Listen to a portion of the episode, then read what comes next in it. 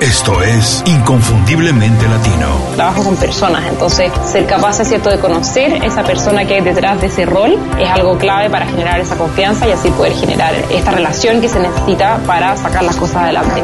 Tienes que hacer un plan que esté basado en lo que te apasiona, en lo que puede ser el mejor en el mundo o en tu mercado y en lo que te da dinero. Y si haces esas tres cosas, te va a ir muy, muy bien. En ventajas, creo que muchísimas. Nosotros nos sentimos mucho más cómodos con la incertidumbre. Nos ajustamos fácilmente a condiciones inestables porque nuestros países generalmente tienen condiciones mucho más inestables. Creo que el ser latino habla de que sabes que no tienes límites y que si tienes las herramientas para salir adelante no vas a tener ningún problema. donde el multitasking estaba de moda y realmente se veía como una cualidad, pero está científicamente estudiado que disminuye enormemente la productividad. Inconfundiblemente Latino. Una ventana a las historias y conocimiento de los profesionales latinos más sobresalientes. Tu conexión con los expertos que han fundado compañías o movimientos que impactan de manera positiva en nuestra comunidad. Hola, antes de empezar quiero agradecerles por descargar este episodio. Les recuerdo que pueden enviarnos comentarios, ideas y sugerencias a info.icelatino.com y para contribuir positivamente a la comunidad inconfundiblemente latino pueden ir a Apple Podcast y hacernos una reseña con 5 estrellas. Gracias. Hola, bienvenidos otra vez a Inconfundiblemente Latino. Soy Julio Muñiz. Muchas gracias por escuchar el episodio de hoy. Mi invitado de hoy es Gabriel Reutmann, emprendedor y consultor, es fundador de Finbox y canal online es profesor de marketing digital en el Máster de Innovación y Emprendimiento de la Universidad Adolfo Ibáñez en Santiago de Chile. Por si fuera poco, también es podcaster. Recientemente estrenó el podcast de Gabriel Rodman. Así que ahora nos va a platicar de todo eso. Gabriel, por favor, bienvenido en Confundiblemente Latino. Muchas gracias por hacer tiempo para platicar con nosotros.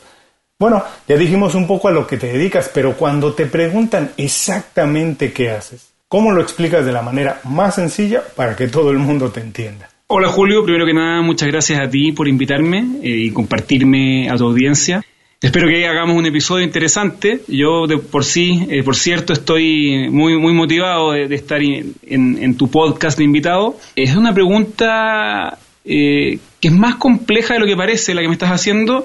Normalmente cuando me preguntan qué es lo que hago, yo le digo a la gente que soy un emprendedor.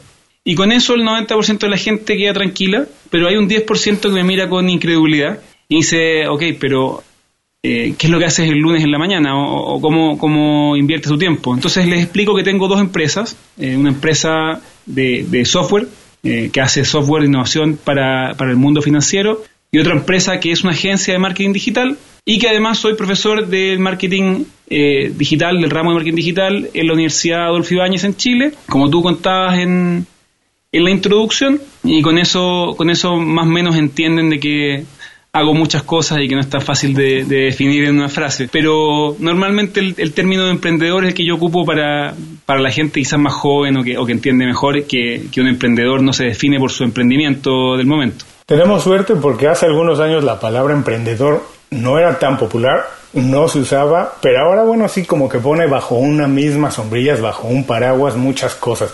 Yo también cuando esto sucede también quiero decirle a la gente que ser emprendedor no significa necesariamente tener una empresa. Yo he trabajado muchos años para Corporate America y creo que se puede ser emprendedor dentro de las mismas empresas. O siento que un grupo de amigos que quiere empezar una banda de rock, también eso significa emprender es un poco impulsar, intentar hacer las cosas de manera distinta o hacer algo, hacer que las cosas sucedan un poco como yo lo descubro. Y es exactamente lo que tú haces con las tres cosas que estás empujando al mismo tiempo. Ahora, haces muchas cosas al mismo tiempo, pero platícanos cuál es la que te tiene hoy más emocionado, la que te hace despertar todos los días y correr a la oficina. Mira, la verdad es que todo lo que hago me emociona y me motiva tengo más iniciativas que tiempo para realizarlas, así que si un proyecto no me emociona, no trabajo en él. Así que te, digo esto para, para explicar por qué efectivamente todo lo que sí hago sí me emociona y sí me motiva. En este momento, como te comentaba, tengo dos empresas, Finbox, que se dedica a desarrollar tecnología e innovación para la banca y Canal Online, que es la agencia de marketing digital que atiendo a personas y a negocios que quieren construir una audiencia y hacer crecer sus negocios. a través de Internet y eso me, me, motiva mucho. Finbox es una empresa que tiene seis años y Canal Online tiene un poco menos de uno. Entonces te diría que hoy día Canal Online tiene esta, este gusto de lo nuevo, de lo que está empezando casi desde cero. Finbox es una empresa ya más consolidada, con, con más clientes, con un equipo un poco más grande, eh, que ya tiene una dinámica más de empresa. Y también enseñar eh, en la universidad es algo que me motiva mucho, especialmente porque el, magíster en que yo hago clases es de innovación y emprendimiento. Entonces estamos hablando de jóvenes que se están preparando con la ambición de emprender eh, al, año, al año siguiente. Así que también es bastante interesante. Yo no, no, me dedico, por supuesto, full time a enseñar, sino que hago un ramo de dos horas y media a la semana, no, no tengo más tiempo. Pero esas dos horas y media para mí son súper retribuyentes. Ahora, si me pidieras que te dijera cuál es el proyecto que más me emociona en este momento, te diría que es mi podcast, eh, que lo acabo de lanzar hace un par de meses, a principios de enero, y que estoy teniendo un excelente feedback por parte de la audiencia, y eso es lo que me tiene muy motivado, porque, eh, como te comentaba, acabo de empezar, a diferencia de, las otras cosas que hago, mi podcast es algo que estoy, al menos por el momento, produciendo solo, sin, sin ningún equipo que me, que me apoye, eh, y ver que uno puede con las propias manos construir algo desde cero y que esta, este proyecto, este podcast, tenga impacto en la vida de otras personas y que esas personas eh, te lo agradezcan, eh, lo reconozcan y te lo agradezcan y te lo digan, es súper retribuyente. Este podcast es sobre emprendimiento y marketing digital y marca personal, que además eh, va muy en línea con lo que hago en Canal Online y con lo que enseño en la universidad. Y es súper interesante porque ya me está ocurriendo que algunos exalumnos me han escrito que escucharon el podcast y lo sienten como complementario a lo que aprendieron conmigo. Creo que finalmente eh, uno como emprendedor, quizás para redondear mi respuesta, eh, tiene que eh, inventarse la motivación todos los días para llegar corriendo a la, oficina. La mejor forma es no hacer cosas que en primera instancia no te motivan o no te emocionan y normalmente lo, lo, que me ocurre a mí es que lo más nuevo que estoy haciendo eh, es la principal motivación del momento, lo que no me permite dejar de lado las otras cosas que estoy desarrollando, por supuesto. Creo que dijiste dos cosas muy importantes para cualquier emprendedor o para cualquier persona que quiera hacer algo nuevo. Y uno es hacer algo que por lo que sientes una pasión, por lo que sientes ganas, motivación, no momentánea, sino de todos los días de seguir creciendo. Y otra que también es importante que se conjugan en todo lo que haces es esto de darle algo más a alguien, que es casi casi un trabajo de docencia como lo que haces en la universidad y eso mismo haces en el podcast sin querer o de manera indirecta y es regresarle a la gente lo que uno tiene, la experiencia que uno tiene, el punto de vista que uno tiene, compartirlo y seguramente alguien o le ayudará o le completará o le hará ver las cosas de otra manera para empujar su propio proyecto o lo que sea. Así que las cosas que haces de alguna manera tienen esa cosa que los une, por decirlo de alguna manera. Ahora, además de tener pasión, Gabriel, si tú tienes la oportunidad de darle dos o tres pequeños consejos a alguien que tal vez está en ese punto en que dice, lanzo mi propio proyecto, quiero hacer algo, ¿por dónde me tengo que ir? ¿Qué consejos les puedes dar? Además de eso que ya comentaste de sentir una tremenda pasión por algo, si tienes oportunidad, porque tú lo hiciste, es regresa ese momento que dijiste, ahora tengo que empezar algo que voy a hacer, si tienes la oportunidad de darle dos o tres pequeños consejos de algo que tienen que atender, empezar a ver, leer, aprender, lo que sea, ¿qué les dirías? Creo que lo principal es tener claridad de lo que quieres llegar a ser, no a tener, a ser. Y con eso en mente, invertir todo el tiempo que puedas en dos cosas. Y acá van a ir mis, dos consejos. El primero eh, sería desarrollar las habilidades que te faltan para llegar a ser esa persona que quieres llegar a ser. Y en segundo lugar, cultivar las relaciones que te faltan para ser esa persona de tu visión. Creo que eh, me sentiría tranquilo de, argumentar que la distancia eh, entre la persona que, tú eres hoy y la persona que quieres llegar a ser se puede medir en términos de eh, conocimientos y habilidades por un lado y de, red de contactos por otro. Así que con eso en la, en la mira, eh, empezar a cultivar las relaciones y a desarrollar las habilidades que te faltan para ser esta persona eh, de tu ideal, son los, los, dos consejos que yo le daría a las personas, que no necesariamente eh, son el consejo tradicional, just do it, como Nike, lánzate de inmediato, pero sí le diría a la gente que está en ese momento, comienza de inmediato a desarrollar las habilidades, comienza de inmediato a cultivar la red de contactos que necesitas para llegar a este lugar o para ser esta persona que quieres llegar a ser. Pero sobre todo me gustó de tu respuesta esto, que uno tiene que tener muy claro o tener la visión de lo que uno quiere llegar a ser y no necesariamente lo que uno quiere tener. Creo que es mucho más importante y visto con esa óptica, entonces como que las piezas caen más fácil en su lugar y se acomodan de esa manera. Ahora, verlo no es fácil y encontrar la vocación tampoco es fácil. Muchas veces toma dos, tres, cuatro intentos y eso se vale, también se vale intentar. Pero cuéntanos cómo fue que tú encontraste tu verdadera vocación y si tienes algún consejo para la gente que todavía no lo encuentra, cómo puede más o menos encontrar norte. Creo que mi caso puede ser eh, distinto al de la mayoría porque mi situación particular es que tanto mi padre como mi abuelo eran emprendedores. Vengo de una familia de emprendedores donde emprender no era, era la norma, no era la excepción. De hecho, como anécdota te podría contar que cuando yo salí de la universidad, terminé la universidad y empecé a buscar trabajo, mi familia se oponían a que yo me empleara en un trabajo, en un trabajo tradicional. Esto es todo lo contrario a lo, a lo que uno escucha. Eh, no querían que me empleara en un trabajo tradicional porque les preocupaba que eh, no pudiera luego nunca salir de esa dinámica. Y en mi familia eh, yo tuve, gracias a ellos, el acceso siempre a, identificar las, ventajas y también las desventajas de ser emprendedor. Y siempre tuve claro de que eh, es algo que yo quería hacer. Y a pesar, a pesar de, esta eh, fuerza familiar que me, me, empujaba a emprender de inmediato, yo sí quise buscar un trabajo tradicional, en una empresa eh, tradicional también, pero lo vi como una situación transicional que esperaba que complementara eh, la capacitación que recibí en la universidad. Yo salí de la universidad, estudié negocios, hice un magíster en finanzas, terminé los cinco años de la carrera y sentí que me faltaba todavía mucha experiencia como para aventurarme a, hacer algo solo. Así que busqué eh, un trabajo que yo creía que me iba a servir para adquirir las habilidades que me faltaba terminar de cultivar. Y cuando ya sentí que, que el trabajo eh, había alcanzado un, un, pic de conocimiento y que las nuevas habilidades o los nuevos desafíos empezaban a, desvanecerse y, se empezaba a tornar más rutinario, supe que era el momento de tomar las riendas, eh, hacer lo mío y emprender.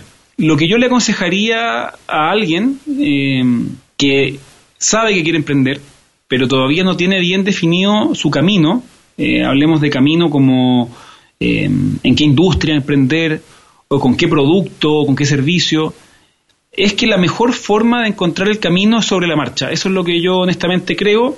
Creo que un, un defecto de la literatura eh, de emprendimiento es que eh, nos hacen creer, o las películas también, nos hacen creer de que eh, Steve Jobs se topó de repente con, con el computador, ¿cierto? o que Mark Zuckerberg se topó con Facebook y la verdad es que, no es así. Si uno investiga un poco la historia de estos grandes emprendedores, y no solamente los grandes emprendedores, sino también emprendedores eh, más, eh, más pequeños o no tan, no tan gigantes como estos que te menciono, normalmente un emprendedor eh, comienza con, con, un proyecto que tenga un cierto sentido y sobre la marcha el mercado lo va guiando y te dice, mira, este producto que tú quieres no es el adecuado, tienes que, como le dicen, pivotear eh, o, el nicho al que le estás ofreciendo el, producto no es el adecuado, intenta con otro nicho y finalmente puedes terminar con otro nicho, con otro producto, con otra propuesta de valor, con otro modelo de pricing. Pero esas son, son decisiones que uno no puede tomar eh, basándose en los libros o basándose en el análisis previo. Está bien hacer un, cierto nivel de análisis para no aventurarse en un proyecto que no tiene ningún sentido, pero yo creo que esto es como los deportes. Si tú quieres jugar en el Mundial de fútbol, eh, tienes que partir jugando en, un partido de barrio. No, nadie estudia fútbol en los libros y luego aparece jugando en el, Mundial. Así que creo que ese sería el, consejo para la gente, es que, eh, que comiencen, como dije antes, que comiencen a adquirir las habilidades, que comiencen a adquirir, a cultivar la red de contactos, pero que también encuentren la forma de comenzar, que puede ser crear un blog, puede ser crear un podcast, pero que comiencen a crear, a crear valor de alguna forma, y luego el mercado los va a guiar. Mira, que comparto muchas cosas de tu respuesta. Por un lado, yo también estoy de acuerdo que no hay más que aventarse para nadar, no hay más que aventarse al agua. Y ya cuando estás nadando, ¿qué importa tan, qué tan hondo eh, sea, no? Ya uno está nadando y la verdad no hay otra manera de aprenderlo. Lo otro, me gustó mucho esto que dijiste, que fuiste a trabajar a Corporate y ahí adquiriste algunas habilidades que después pudiste emplear en en tus propios proyectos. Yo también eso creo que es muy válido porque podemos aprender de los errores de alguien más, no necesariamente tenemos que aprender siempre de nuestros errores y que se vale, se vale aprender porque hay que meter muchos goles, como dices, no, no pasa nada más en esta industria, pasa en todas. Yo he trabajado muchos años en la industria de la música y todo el mundo se da cuenta del disco, de la canción que es exitosa, pero nunca nadie sabe los tres, cuatro, cinco discos con los que el artista intentó antes y que nunca pasó nada. Pero para llegar al exitoso tuvo que lanzar mucho tiempo antes, muchos esfuerzos. Así que hay que emprender lo antes posible, intentar aprender de cualquier parte, incluso es válido tomar un empleo para de ahí tomar algunas experiencias, pero hay que hacerlo lo antes posible. Ahora, tú decidiste emprender, ya, venías de una familia de emprendedores y tenías más o menos conocimiento, pero de eso a tener éxito, hay muchas cosas que tiene uno que recorrer. En tu caso, ¿qué hiciste diferente? ¿Cómo encontraste el nicho en el que tenías que ir? ¿Y qué dijiste? Bueno, esto es lo que yo tengo que ofrecer, nadie lo ha hecho. ¿Qué hiciste diferente? ¿Qué hiciste que te diferenciara, que te hiciera diferente, que te hiciera único para poder encontrar un espacio en el mercado, Gabriel? Es una excelente pregunta. Creo que es difícil encontrar una respuesta que aplique también a cada uno de los casos particulares de la, audiencia. Pero en términos generales yo te diría que es importante eh, centrarse no solamente en la competencia, de hecho yo, yo creo que sí hay valor en, en, analizar la competencia, pero yo creo que cuando uno se centra en el cliente que quiere atender, en el nicho que quiere atender, eh, y, se, y se concentra en identificar cuáles son sus necesidades, cómo las están cubriendo hoy en día, cuáles de esas necesidades no están siendo bien cubiertas hoy en día, o en algunos casos idealmente no cubiertas, pero de repente es difícil encontrar necesidades que no estén cubiertas, pero sí podemos encontrar necesidades que no estén cubiertas o que para algunos nichos no estén cubiertas, es mucho más eh, fácil idear un, producto o servicio que se plantee como una mejor solución, aunque sea para una parte del mercado, que las soluciones que actualmente existen. Entonces, en el caso mío, eh, para contarte como historia, mi, primera empresa, mi primer emprendimiento es Finbox, que todavía, todavía sigue vivo y ya llevamos seis años y seguimos creciendo.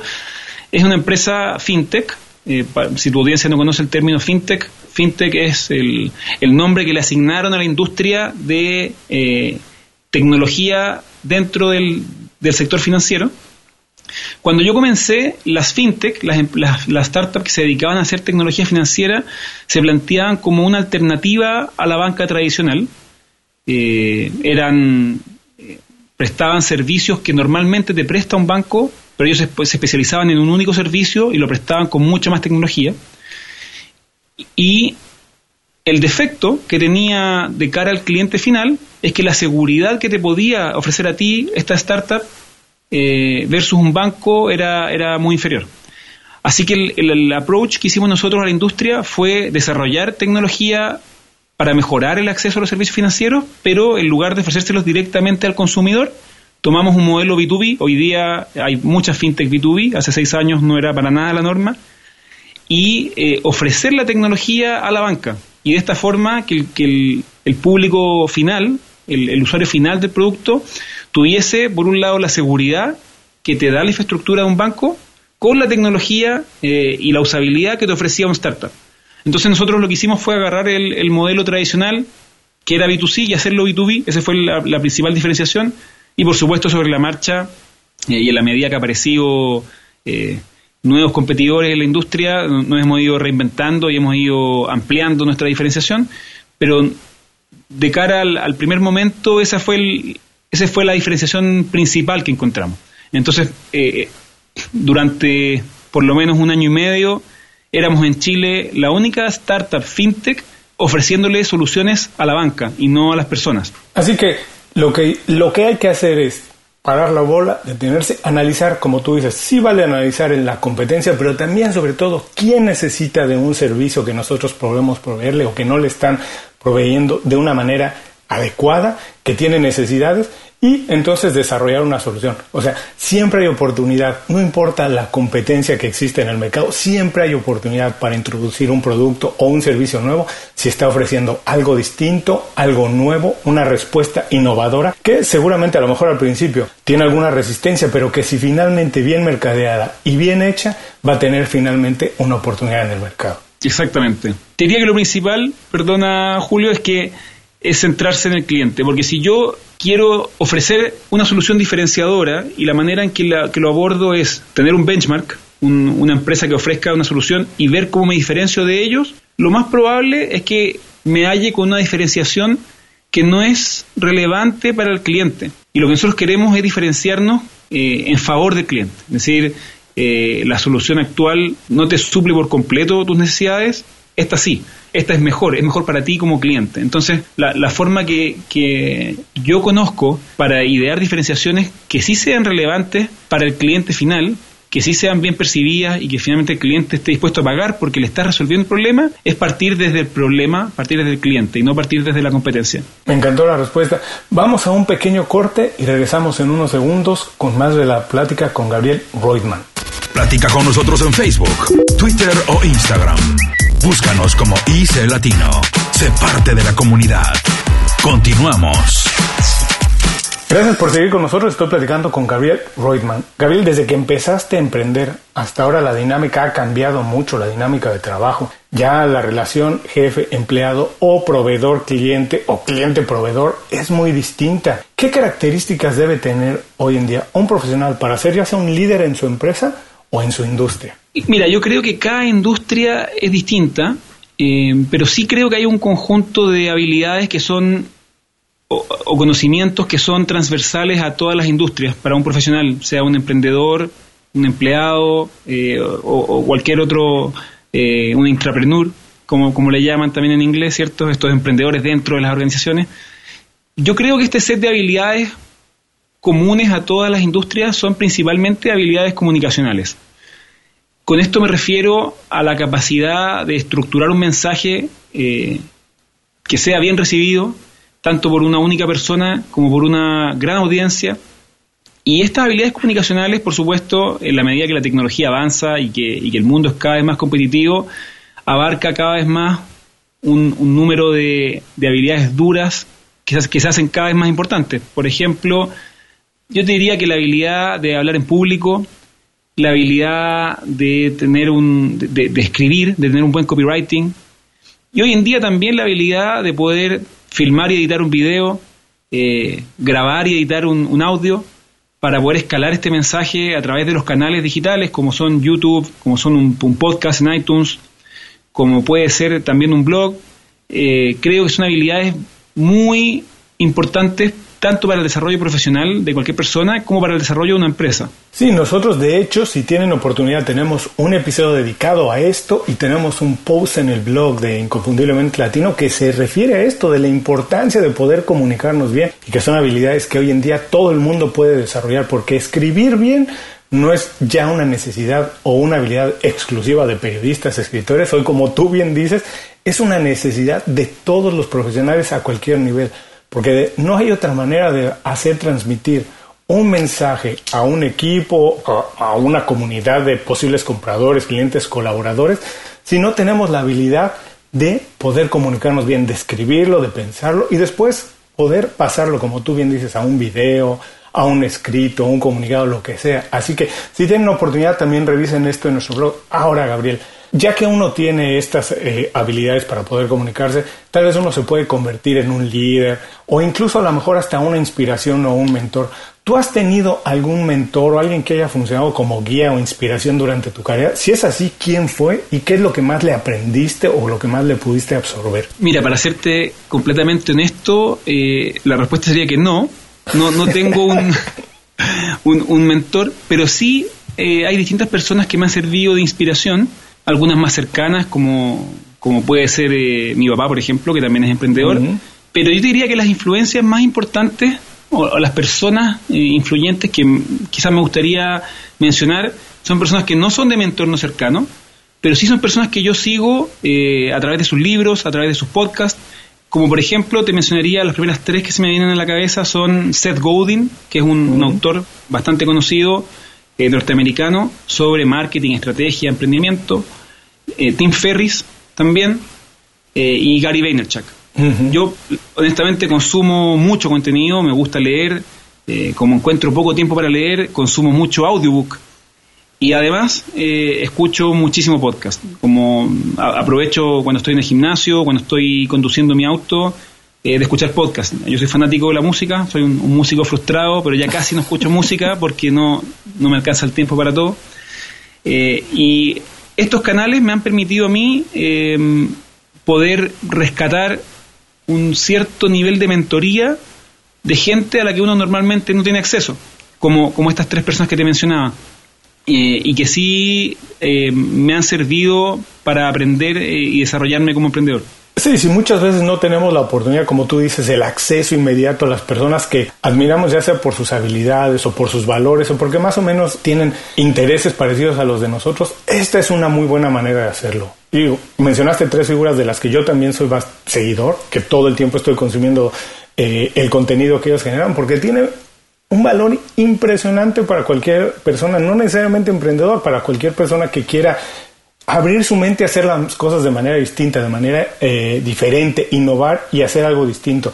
Ahora, tienes ese hábito de informarte, pero ¿tienes algún otro hábito que tú consideres que ha sido lo importante en el desarrollo y alcanzar tus objetivos? Mira, primero te quiero decir que yo soy un súper fan de moldear los propios hábitos eh, para ayudarte a alcanzar tus metas. Y yo personalmente soy súper proactivo con estas cosas, eh, no solamente en cosas de emprendimiento. Yo hace, hace un par de años dejé de fumar, por ejemplo. Eh, hace un par de años también me propuse ir mínimo tres veces a la semana al gimnasio. dejé de consumir azúcar. Soy bastante proactivo en, en moldear mis hábitos en pos de mejorar mi calidad de vida, no solamente en, el mundo del emprendimiento. Pero te diría que el principal hábito al que adjudicaría los logros que estoy teniendo es el hábito de aprender de forma continua, que es un poco lo que estaba comentando. La forma de aprender para cada persona puede ser distinta. Hay gente que va a ser más visual, hay gente que es más auditiva, hay gente que va a preferir reunirse continuamente con gente. Hay, conozco amigos que son emprendedores que intentan eh, almorzar dos o tres veces a la semana con distintas personas de las cuales ellos consideran que podrían aprender. Mi caso puntualmente, yo tengo dos empresas, soy profesor, tengo mi podcast, me, cuesta comprometerme a cosas que me quiten mucho tiempo, priorizo mucho las cosas que puedo hacer eh, o el, contenido que puedo consumir o el aprendizaje que puedo adquirir en, tiempos que normalmente son, son tiempos muertos, como te mencionaba, conducir o ir al gimnasio. Yo creo que el, hábito de aprender de forma continua, más allá del mismo podcast o del mismo libro, es el hábito que yo considero eh, probablemente el, más importante a la hora de adjudicarle los logros que estoy teniendo, porque efectivamente em, los conocimientos que tú necesitas para llegar del punto 0 al punto 1 no son los mismos que vas a necesitar para llegar del punto 1 al punto 2. Esto creo puede aplicarse a relaciones humanas, pero ciertamente se aplica a negocios. Así que em, pienso yo que el emprendedor que no está continuamente adquiriendo nuevas habilidades o nuevos conocimientos de la forma que más eh, le sea sencilla para él, estudios académicos, eh, formales o no, es la persona que va a poder adaptarse a las nuevas circunstancias, a las, nuevas demandas de su realidad en la medida que, que, evoluciona. Comparto completamente tu respuesta y muchas veces se tiene entendido que cuando terminamos la educación formal, la que nos dan en la escuela, como que ya no tenemos nada que aprender y curiosamente es cuando empieza realmente uno a tener más o menos la capacidad de poder adquirir otro tipo de conocimientos. Como bien dicen por ahí, la educación formal nos puede dar un empleo, pero la educación que nos damos nosotros mismos después de que terminamos la educación universitaria o formal que haya hayamos tenido oportunidad de tener, es la que nos va a dar el estilo de vida que realmente queremos. Así que estoy completamente de acuerdo contigo. Ahora, eh, me imagino, por todo lo que dices, teniendo tantas responsabilidades y que eres una persona muy meticulosa en ese sentido, me imagino que debes tener alguna rutina, ya sea el fin de semana o en las mañanas o en las noches, donde intentes alinear las estrellas para que tus días sean productivos y alcanzar los objetivos que te planteas? Por supuesto. Mira, a mí en lo personal me gusta tomar desayuno tranquilo y leer las noticias, así que me levanto con, mucha anticipación. Eh, no me levanto, me ducho y me voy al trabajo, sino que me, gusta levantarme una hora antes de lo que quizás pudiese. Y eh, conduzco al trabajo todos los días escuchando algún podcast o audiobook. Y cuando llego a la oficina, tengo una rutina fija de tres pasos, que de hecho los tengo impresos en una hoja pegada a mi escritorio, para que no se me olvide, eh, que son los siguientes. Yo primero lo que hago es que reviso mi lista de tareas, eh, elijo las top tres que me propongo realizar ese día e inmediatamente las agendo en el calendario, porque tengo una lista de tareas que es interminable, pero finalmente el, rey de mi día a día es el calendario, yo uso Google Calendar, pero cualquier calendario sirve, y lo que hago es que necesito hacer lo que le llaman time blocking, es decir, esta hora la voy a dedicar a esta tarea, y eso lo hago para tres tareas todos los días. Eh, por supuesto, hay veces que no alcanzo a terminar una tarea en una hora, pero al menos avancé una hora en la tarea, no, no se queda para siempre en mi to-do list. Cuando ya agendé en mi calendario mis top tres tareas del día, eh, reviso nuevamente a conciencia mi to-do list para identificar tareas que quizás eh, metí ahí y que realmente no es necesario que las realice y las borro simplemente. porque uno normalmente como emprendedor y con, muchas ideas en la cabeza agrega eh, proyectos, ideas, iniciativas a la lista de tareas y finalmente eh, se transforma en una lista enorme de cosas que nunca vas a poder realizar. Así que yo intento hacer eh, lo que yo, de hecho, como lo tengo escrito en mi escritorio, higiene, higiene del to-do list, ver todo lo que realmente no me agrega ningún valor y eliminarlo, borrarlo literalmente de mi lista. Y en tercer lugar, y este para mí es un tema de productividad que me ha generado un gran impacto es eh, en la mañana hacer inbox cero en mi correo. ¿Por qué para mí es importante llegar al inbox cero en la mañana? Porque durante el día yo eh, no estoy revisando mi correo frecuentemente. De hecho, soy bastante menos eh, rápido en responder el correo que la mayoría de las personas que yo conozco. Porque considero que el correo es un, eh, si bien es una herramienta importante para el trabajo de todas las personas, estar todo el día revisando el correo y respondiendo en tiempo real consume una cantidad de tiempo y de, recursos mentales que te inhibe de finalmente avanzar en tus tareas. Entonces, cuando yo en la mañana dejo mi inbox en cero, tengo la tranquilidad el resto del día de que no es necesario que esté revisando mi correo continuamente, porque no hay nadie que esté hace más de un día esperando que le responda. Así que este sería mi tercer paso y luego de eso comienzo con, con las tareas del, día, con mi calendario. Ahora veo que eres una persona que tiene, como ya lo habíamos comentado, los hábitos bien establecidos y tienes tu rutina también muy establecida, pero algo que me parece muy importante y que pocas veces hablamos, lo que mencionaste, hacer limpieza, no únicamente de la lista de tareas, sino hacer limpieza en general de todas las cosas que nos causan ruido, que lo único que nos hacen es causarnos también frustración y que limitan nuestra capacidad de hacer trabajo de valor, trabajo realmente productivo. Ahora, ya nos dijiste habilidades que tienes, la rutina que haces, pero dinos una habilidad, super habilidad que no tengas, Gabriel, pero que te gustaría tener y por qué te gustaría tenerla. Es una excelente pregunta. Eh, cuando se me vienen a la cabeza varias, pero te diría que probablemente eh, si tuviese que adquirir una única habilidad, eh, una super habilidad, como dices tú, creo que sería la habilidad de adquirir conocimientos o adquirir habilidades más rápido. Mm. Me gustaría poder aprender cosas nuevas, eh, ojalá en 10 veces menos tiempo de lo que me toma hoy en día.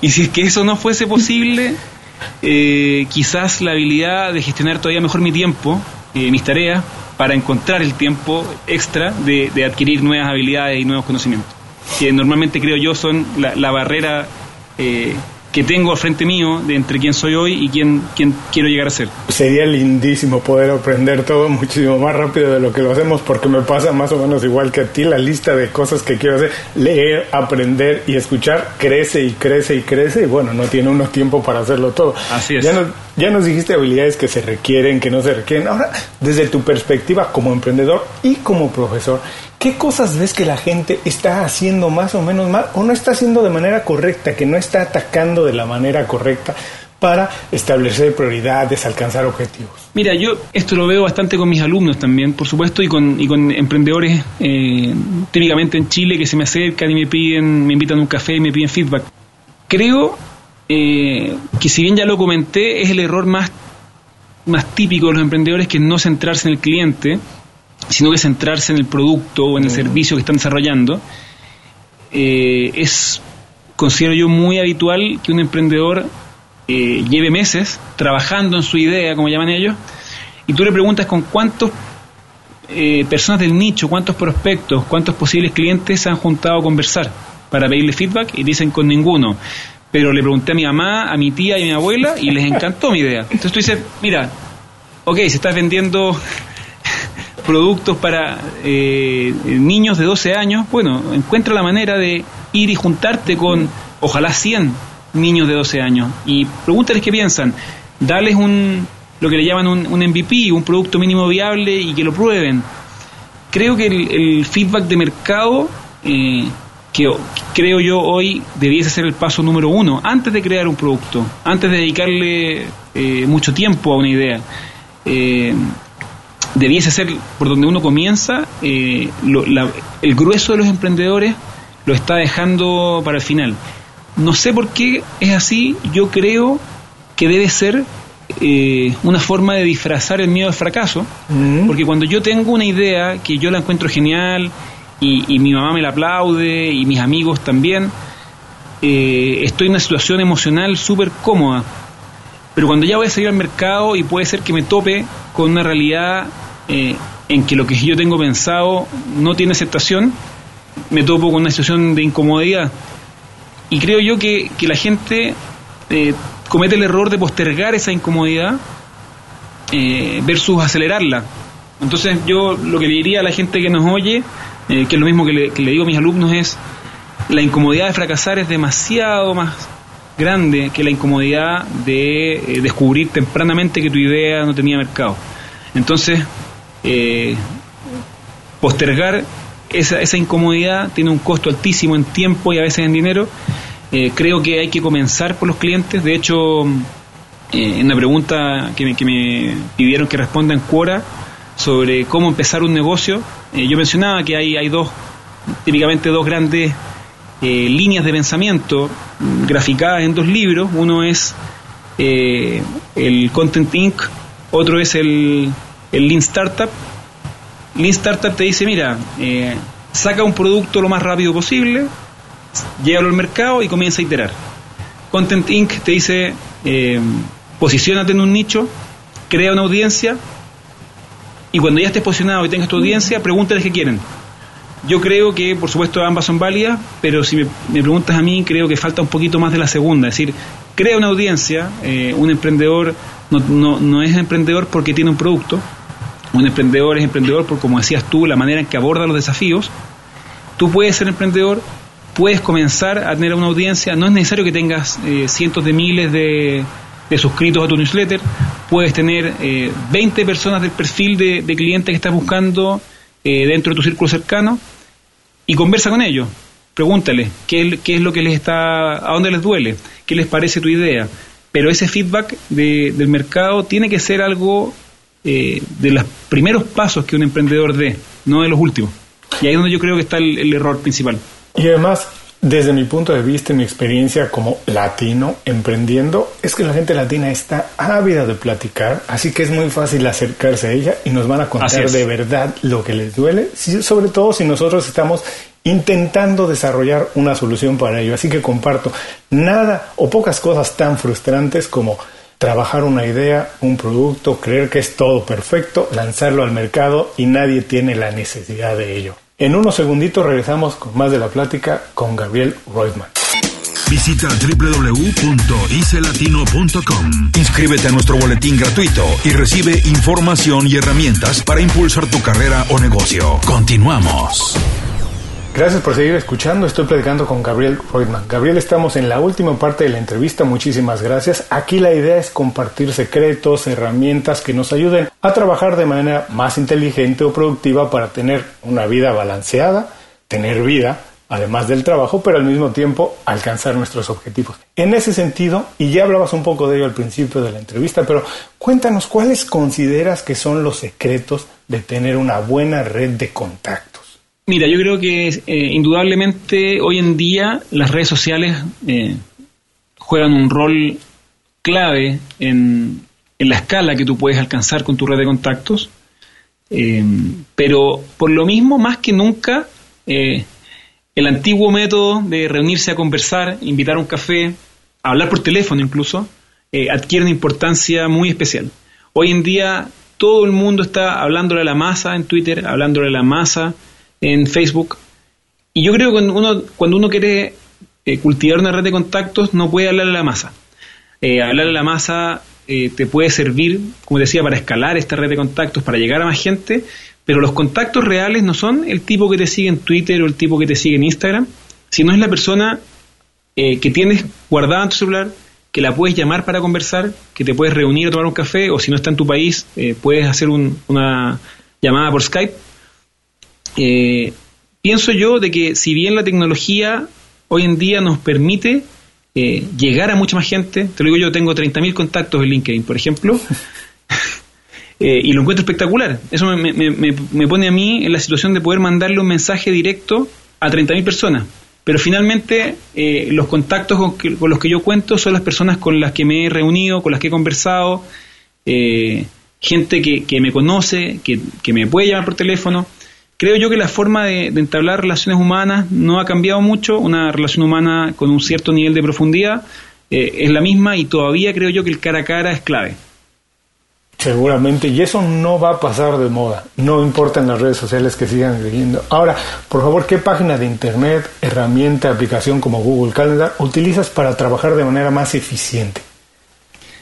Mírame, yo soy un súper fanático de las herramientas de productividad y estoy normalmente probando nuevas y desechando algunas, pero hay algunas que eh, las, tengo hace varios años y que por lo pronto no, creo que las vaya a cambiar. Eh, son bastante conocidas. Te diría, para mí lo principal es Google Apps. Google Apps incluye varios productos de Google, entre ellos Gmail, por supuesto, pero puntualmente me voy a meter en Google Drive. Yo tengo todos mis archivos en la nube, eso me permite conectarme en cualquier país del mundo en que esté, desde cualquier dispositivo y seguir trabajando eh, sobre, sobre lo que haya, sobre lo que sea que esté trabajando, escribir, eh, escribir un documento, eh, acceder a, qué sé yo, a archivos antiguos. Para mí los archivos que no están en la nube corren un riesgo altísimo y Google Drive a mí me encanta respecto de las alternativas, principalmente porque eh, el buscador de Google Drive es espectacular. Entonces, yo tengo todos mis archivos en Google Drive y me demoro cuatro segundos en encontrar cualquier archivo que quiera solo utilizando el, buscador. Lo segundo, y esta es una herramienta que me acompaña eh, desde antes de emprender, es Evernote. Eh, Evernote es una aplicación de notas, como las que hay muchas, pero a mí me encanta principalmente por la eh, sencillez con que uno categoriza las notas en libretas, con etiquetas y también tiene un buscador bastante bueno que si tú eres premium además puedes buscar eh, en el buscador texto dentro de PDFs, es, muy bueno. Yo en Evernote guardo todos mis apuntes. Eh, si en algún momento, por ejemplo, voy a viajar a México por Finbox y me voy a reunir con, con un potencial cliente con el que me reuní hace dos años, en, en pocos segundos encuentro mis apuntes de esa reunión, eh, y, no, y no pierdo información. Y además me sirve para guardar eh, blog posts que encuentro en la web que me parecen muy interesantes, pero que no son atingentes para mí en ese momento, pero sí van a hacerlo en el futuro y los puedo guardar, eh, los etiqueto para, para que en su momento me resulten sencillos de encontrar y ando cargando en mi teléfono, en mi iPad y en mi computador una serie de contenido que me parece bueno, pero que no lo leí porque, no, porque en el momento en que lo encontré no era eh, lo que necesitaba, pero, pero pude identificar que me iba a servir, lo ando cargando en Evernote. Lo tercero es Slack. Slack es una herramienta de comunicación para las empresas, para las organizaciones. Eh, la gente que me rodea en Chile, otros emprendedores normalmente usan WhatsApp. WhatsApp a mí me gusta mucho para las conversaciones entre amigos, el uno a uno, pero dentro de una organización hay varias conversaciones ocurriendo en paralelo y un chat de WhatsApp es muy ineficiente Slack es la mejor forma que yo he encontrado para comunicarme con la gente que trabaja conmigo, no solamente porque te permite crear varios canales eh, y tener las conversaciones separadas por canal en función del tema, sino porque además eh, puedes integrarla con muchas otras herramientas. Entonces yo puedo decir, mira, de hecho como lo tengo yo, si es que alguien se mete a mi sitio web y, y me completa el formulario de contacto, no solamente quiero que me llegue el correo, quiero que me llegue por Slack. De esa forma lo reviso inmediatamente. Eh, y lo cuarto, y esta creo que es mi, herramienta top 1 probablemente, es Trello. Yo ocupo Trello para gestionar mis tareas y para coordinar las tareas de toda la gente que trabaja conmigo, eh, tanto en Finbox como en Canal Online, como para mi eh, marca personal, como para las clases que hago en la universidad, que las hago junto con un amigo que también es emprendedor y hacemos juntos estas clases. ocupo Trello. Y es la mejor herramienta que he encontrado para coordinar equipos. Tiene una aplicación móvil que es espectacular, así que puedes hacer todo desde el iPhone o Android. Eh, esas que son mis top, mis top cuatro herramientas, Google Drive, Evernote, Slack y Trello. Bueno, yo también soy fanático de Evernote, yo la llamo la memoria perfecta porque efectivamente ahí puedo guardar absolutamente todo, nunca se me olvida nada porque es muy fácil ahí encontrarlo. Les recuerdo, como siempre, que todas las recomendaciones de Gabriel estarán en las notas del programa. Ahora, Gabriel, por favor, recomiéndanos un libro, película o podcast, lo que sea, y dinos por qué. Dependiendo del estado de desarrollo en que esté el emprendimiento de la persona que nos escucha, te recomendaría dos libros distintos. Si es que alguien está eh, pensando en emprender y está en, la etapa 0, la etapa 1, recién al principio, eh, yo les recomendaría el libro Content Inc., que es el que, el que te mencioné hace, hace unos momentos, que em, plantea este modelo eh, de crear una audiencia primero, para luego sobre esa audiencia construir un negocio después, que es una tesis que a mí me encanta, la he puesto en práctica, funciona, Creo que es la forma de más bajo costo y de más bajo riesgo de comenzar un emprendimiento. Y el Content Link no solamente te plantea la tesis, sino que te plantea un, blueprint, ¿cómo se llama? Un, framework para trabajar paso a paso la construcción de esa audiencia. Pero para la gente que ya está emprendiendo, eh, emprendedores que ya comenzaron y que están lidiando eh, con crecer, eh, yo les recomendaría otro libro que es excelente que se llama The E-Myth. se llama D E espacio M YTH, de IMID. Y el IMID es un libro que eh, explica por qué es importante cómo desarrollar lo que llaman SOPs, procedimientos, procedimientos operacionales dentro de la empresa y cómo utilizar estos procedimientos para, por un lado, eh, que tú como emprendedor puedas salirte del día a día de la operación de tu negocio y desde esa posición eh, replicar tu operación para hacer crecer tu negocio. Además, bueno, te los mencioné, pero el podcast de Gary Vaynerchuk y el de Tim Ferris a mí me encantan, los sigo mucho. Sigo también el de, Jay Abraham, es excelente. La verdad es que sigo varios podcasts, debo seguir como 25, pero eh, esos son los principales. Bueno, y mencionaste dos libros que son un clásico, Content Inc. de Joe Peluzzi, ¿cierto? Exactamente. Un clásico y The E-Myth de Michael Gerber es un libro que vale la pena leer una y otra y otra y otra vez, porque además, dependiendo del nivel en el que nos encontremos, le vamos a seguir rascando y aprendiendo muchísimo. También les recuerdo que esto estará en las notas del programa para quien quiera revisar estos dos libros y los podcasts que acaba de recomendar Gabriel. Gabriel, chileno, pero viajador frecuente, clientes en varias partes de Latinoamérica, tienes una visión bastante completa de lo que es Latinoamérica, de lo que somos como latinoamericanos. Tú sabes que a todos nos etiquetan en una misma canasta porque efectivamente hay cosas que compartimos, pero hay cosas que nos hacen diferentes y nos hacen mucho más ricos como cultura.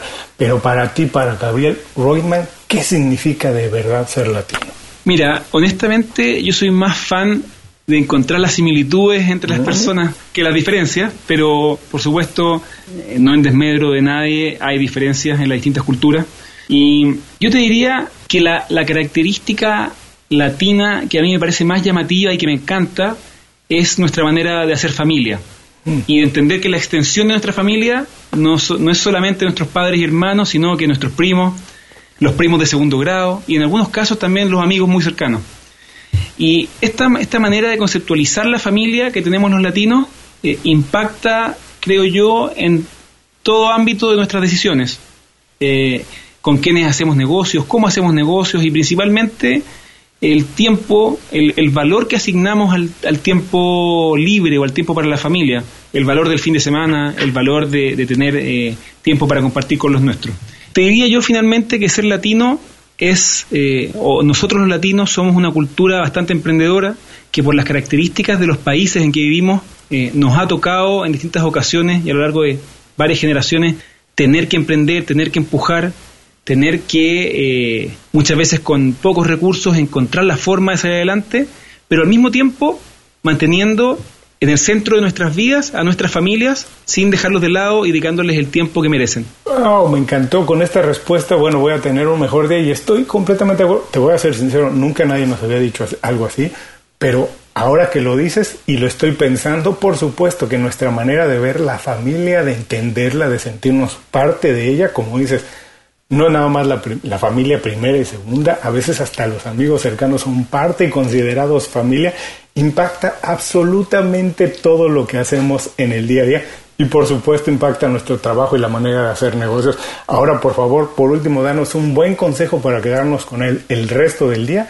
y cuál es la manera más fácil de conectarse contigo. Mira, creo yo que el consejo más importante que quizás no todos han oído eh, para no repetir cosas que ya se han dicho en tu programa, que son muy eh, buenas todas, es comenzar a trabajar la marca personal. Yo creo que hoy día eh, y cada vez más la, marca personal es un activo invaluable para los emprendedores y también para los no emprendedores, para diferenciarnos como personas, para generar confianza, para establecer relaciones con la gente a nuestro alrededor y a veces con gente más allá de la frontera. Y cuando uno desarrolla su marca personal, se le abren muchas oportunidades. Mira, un ejemplo personal es que hace dos meses, como te comentaba, comencé mi podcast y dos meses después estoy conversando contigo ahora. Eh, creo que es un consejo que le va a venir bien a cualquier persona. Desarrollar su marca personal, sea que empiece un blog, que empiece un podcast o que haga uso de las redes sociales. Y la mejor forma de contactarse conmigo es registrarse ahora mi newsletter en mi sitio web que es gabrielreutmann.com eh, para la gente que se registre en gabrielreutmann.com van a recibir de inmediato un correo de bienvenida. Ese correo, por supuesto, es automático, pero sale desde mi correo personal. Con eso les queda guardada mi dirección de email y me pueden escribir en cualquier momento. Y además van a estar recibiendo un mensaje de, parte mía cada vez que tenga algo importante que comunicar. Yo no, no tengo un newsletter periódico, eh, no me autoimpongo la obligación de escribir todas las semanas, sino que solamente escribo cuando tengo algo importante eh, e interesante que comunicarle a mi audiencia y eh, sí me impongo la obligación de que eso nunca sea más de una vez por semana. Así que eh, los invito a todos a registrarse en gabrielrotten.com. De esa forma entramos en contacto de inmediato, me pueden responder al correo apenas les llegue y van a estar recibiendo cada vez que escriba un, nuevo artículo en mi blog que me parezca interesante compartirlo, eh, o que publique un nuevo episodio de mi podcast, o que tenga cualquier otro tipo de noticia interesante que comunicar. Les recuerdo para todos aquellos que están o haciendo ejercicio o manejando que esto también lo van a poder consultar en las notas del programa, cómo poder conectar con Gabriel. Gabriel, muchísimas gracias por dedicar tiempo y compartir con nosotros tus secretos, experiencias y trucos. Un abrazo de verdad muy grande y espero verte pronto porque ya hablamos de la importancia de vernos cara a cara y poder dártelo. Perfecto, yo bueno, espero también estar por allá en Miami eh, pronto, así que eh, apenas esté viajando, por supuesto, te voy a contactar y aprovecho de mandar un saludo a, toda tu audiencia, que eh, espero también poder contactar con ellos de forma directa, ojalá presencial en algún momento, y intercambiar valor. Eso es como comentábamos al principio, bien decías tú, la, principal retribución está cuando entrega, así que en tanto se pueda estar allá entregando valor de distintas formas, pueden contar conmigo. Pues serás muy bienvenido. Con esto terminamos la entrevista con Gabriel Reutemann. Espero que haya sido de su agrado. Si de verdad encontraron algo de valor en ella, compártanla. Seguramente le pueden cambiar la vida a alguien y les toma apenas unos segundos. Si no lo han hecho, también les recuerdo que se pueden suscribir al podcast en cualquiera que sea su plataforma favorita para escuchar podcast. Y por último, los invito a visitar nuestra página www.icelatino.com. Ahí podrán revisar todas las recomendaciones de Gabriel, además de encontrar más de 100 programas, recursos y artículos para encontrar inspiración y para tomar acción como nuestros emprendedores e invitados hoy mismo. Muchas gracias. Inconfundiblemente Latino es una producción de Unofficial Media. Visítanos en www.icelatino.com para trabajar con nosotros. Impulsa tu carrera profesional o tu negocio con nuestras estrategias. Gracias por escuchar el episodio de hoy. Les recuerdo que pueden consultar la transcripción completa de la entrevista, la manera más fácil de contactar a nuestro invitado, así como los enlaces a sus herramientas y recomendaciones en www.icelatino.com.